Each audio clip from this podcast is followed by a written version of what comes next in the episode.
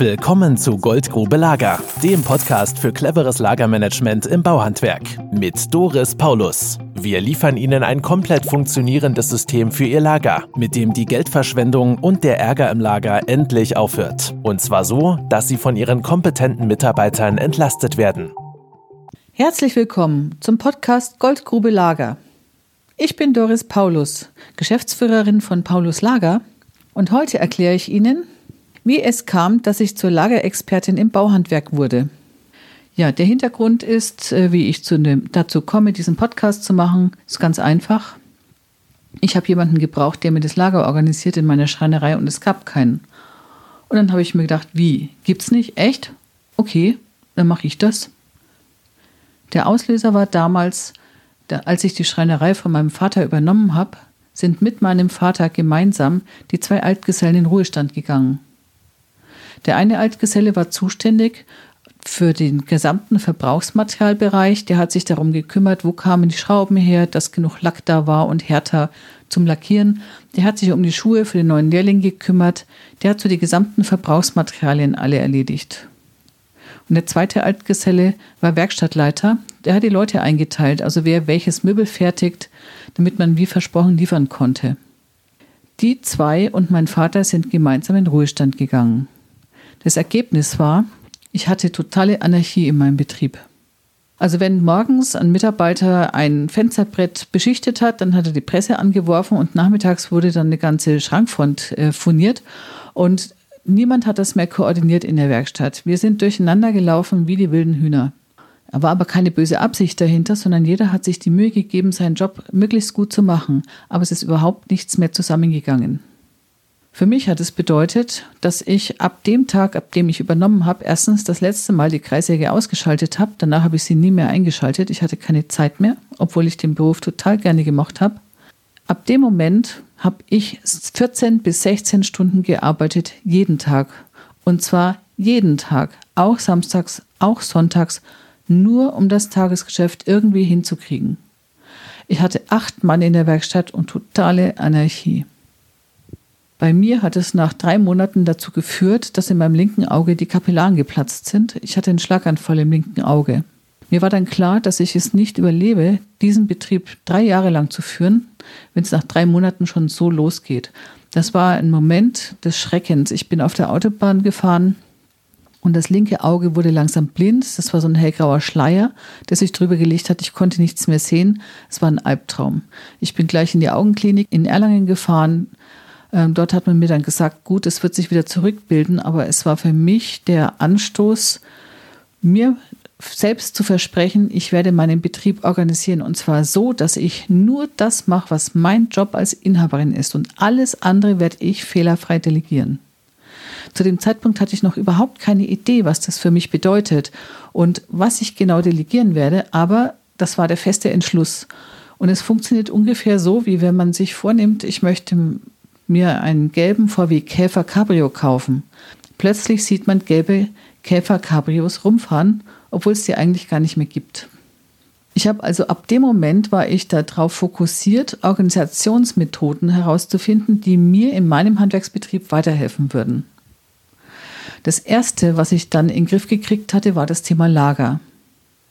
Das lief ungefähr so ab bei mir, vielleicht kennen es manche auch von sich.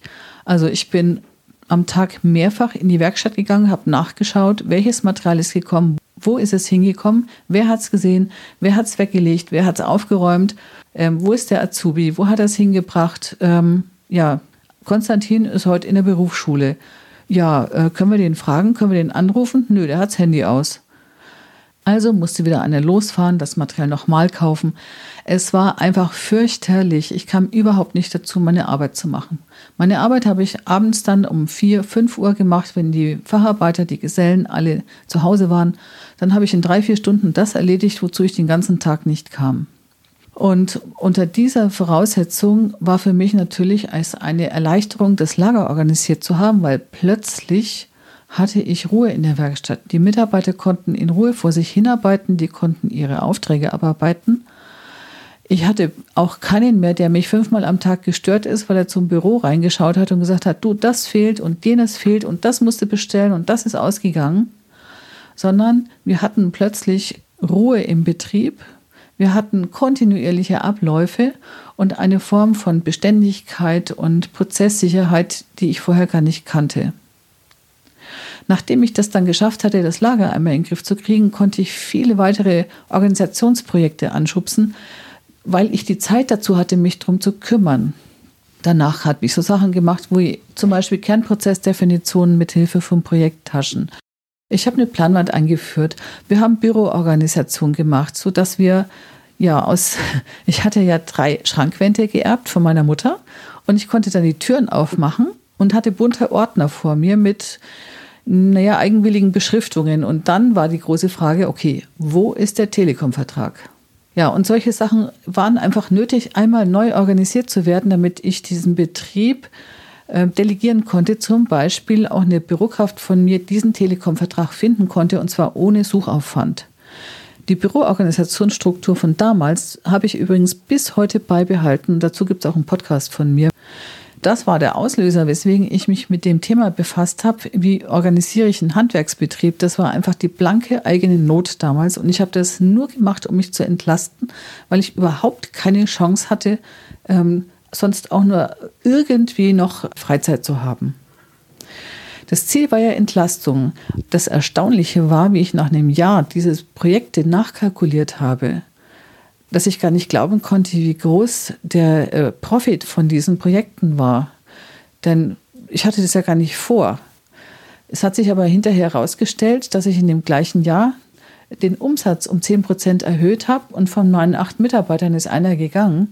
Das heißt, letztlich habe ich 25 Prozent Produktivitätssteigerung aus meinem ähm, Tischlereibetrieb herausgeholt und zwar nur über die Organisation von der Werkstatt, von, dem, von der Planwand, ähm, Büroorganisation und so weiter.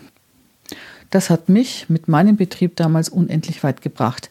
Ich habe dann in äh, der DDS und im BM Artikel darüber veröffentlicht nach dem Motto, schaut mal, was wir gemacht haben, ist doch interessant, oder?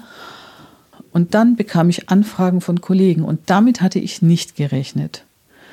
Das heißt, Kollegen haben bei mir angerufen, also Schreiner und andere Tischler haben bei mir angerufen und gefragt, sagen Sie mal, können Sie das bei uns auch machen? Ähm, ich habe dann erstmal gesagt, keine Ahnung, muss ich schauen, weiß ich nicht, wieso. Ja, ich hätte es auch gern. Bei uns geht es genauso zu, wie Sie es beschrieben haben, wie das bei Ihnen war und ich will es einfach nicht mehr haben. Und so hat sich dann eine Beratung entwickelt, noch während ich die Tischlerei hatte. Also ich habe 99 die Tischlerei übernommen von meinem Vater und habe 2002 den ersten Beratungsbetrieb gehabt. 2003 hatte ich fünf Beratungsbetriebe und war 30 Tage abwesend bei laufender Tischlerei.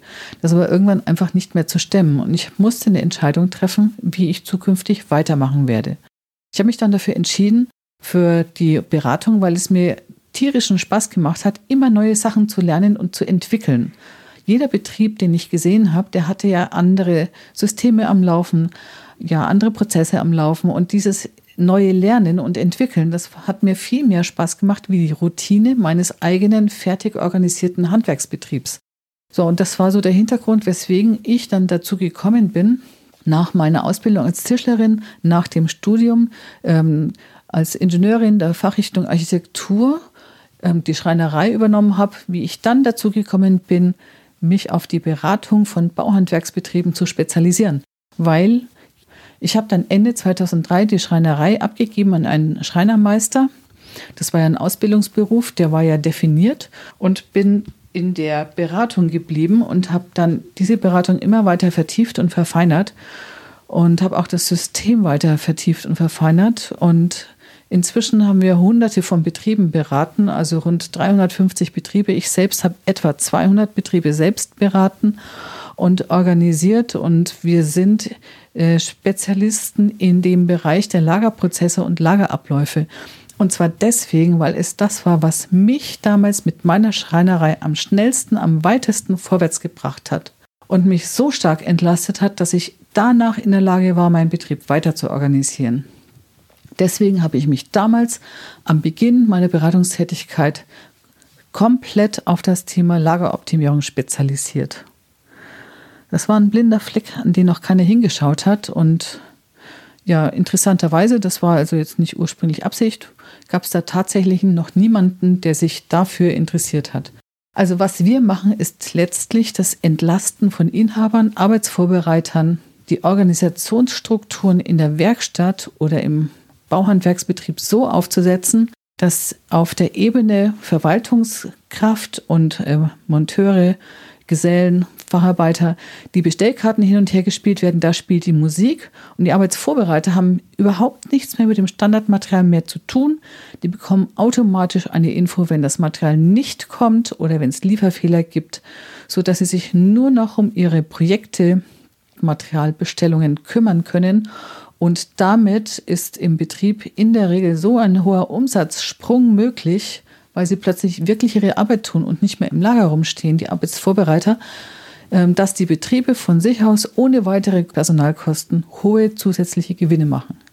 Und das ist sozusagen der Schmankerl obendrauf, weil das Thema an sich ist die Entlastung der Arbeitsvorbereiter und der Chefs. Und das kriegen wir mit den Prozessen hin, die wir in den Betrieben einrichten.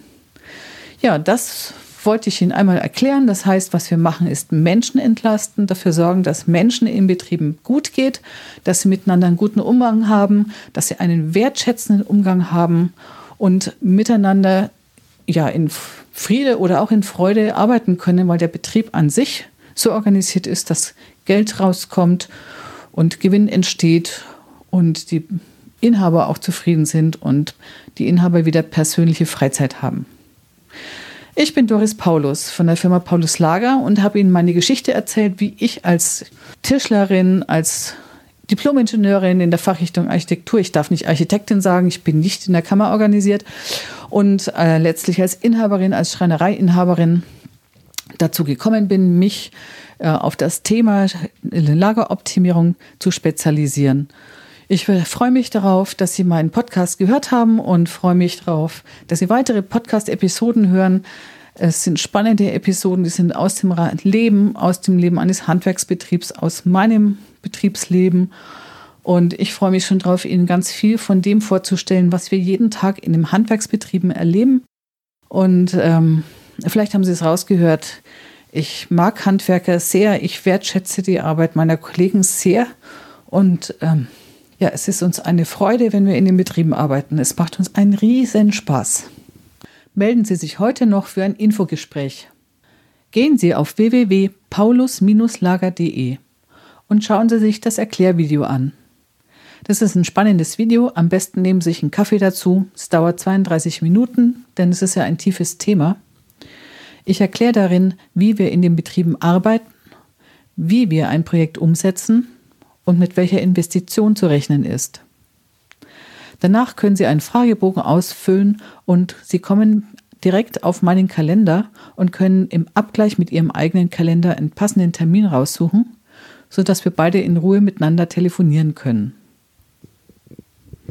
Ich freue mich darüber, dass Sie zugehört haben. Bis zum nächsten Mal, Ihre Doris Paulus von Paulus Lager. Wenn Sie mehr wissen wollen, melden Sie sich gehen Sie bitte auf die www.paulus-lager.de und schauen Sie sich das Erklärvideo an. Danach sind Sie komplett im Bilde, was Sie von uns bekommen und wie wir arbeiten. Füllen Sie bitte den Fragebogen aus, mit dem ich mich auf unser Telefonat vorbereiten kann, und tragen Sie sich einen Termin in meinem Kalender ein, der auch zu Ihrem Kalender passt. Also bis nachher. Das war Goldgrube Lager. Wenn Sie mehr wissen wollen, melden Sie sich heute noch für ein Infogespräch.